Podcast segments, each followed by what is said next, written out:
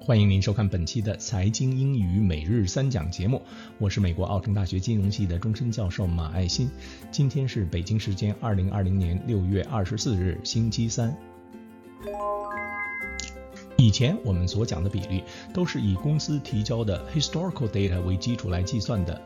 我们都知道，市场瞬息万变，historical data 很多时候不能完全反映市场的现状。所以今天要讲的三个比率都是和市场有关。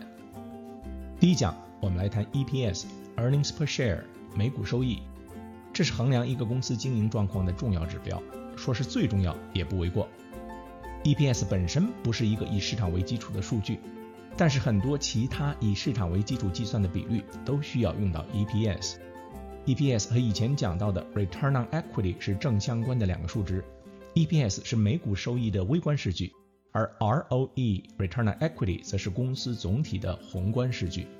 来看例句：Most public companies will report both basic EPS and diluted EPS. Most public companies will report both basic EPS and diluted EPS. 多数上述公司会提交基本每股收益和摊薄每股收益的两种数据。第二讲，我们来谈 price to earnings ratio。 Acronym PE ratio，中文里的市盈率股价收益比。PE ratio 简单来说就是 for every dollar in earnings, how many dollars investors are willing to pay for that dollar in earnings。同样数额的盈利，在投资者的眼里，Tesla 的一块钱盈利要比通用公司的一块钱盈利要值钱得多。PE ratio 就是市场对公司盈利质量的一种反应。从另外一个角度，我们还可以说，P ratio 衡量的是一家公司的股票究竟有多贵。需要特别提醒大家的是，贵或者不贵本身不应该成为一个股票投资价值的衡量。过于昂贵的股票回报率会不理想，但是过于便宜的股票，Well，cheap companies are cheap for a reason。就像我们中文里常说的，便宜没好货，是不是这个道理呢？来看例句。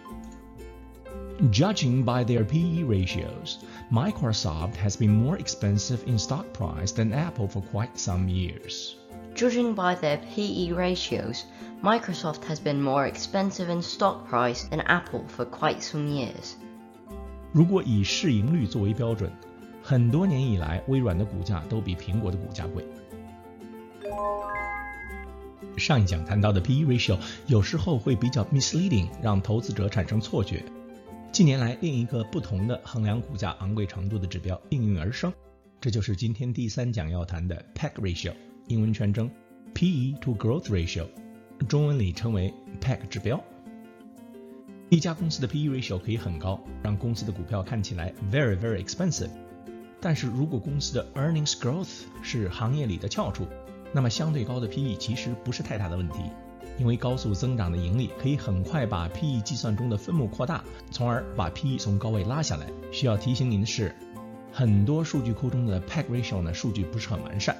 如果您想从事这方面的研究，要做好手动收集数据的准备。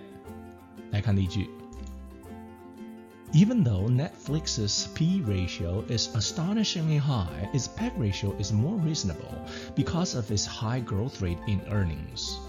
Even though Netflix's PE ratio is astonishingly high, its PEG ratio is more reasonable because of its high growth rate and earnings.